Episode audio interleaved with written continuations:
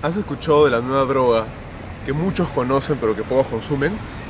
Hoy te voy a explicar de ella y te voy a invitar a probarla. ¿Y sabes qué? No te voy a cobrar nada a cambio. ¿Sabes de qué se trata? Se trata de la autoestima. Así es, de la autoestima.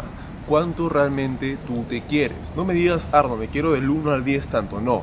Realmente la pregunta es, ¿te aceptas como eres? Esa es la pregunta, porque a veces tú te miras al espejo, dices, no, Arno, no me gusta cómo me veo, o si no, sabes que me falta estudiar más, me falta hacer un negocio, no te falta nada.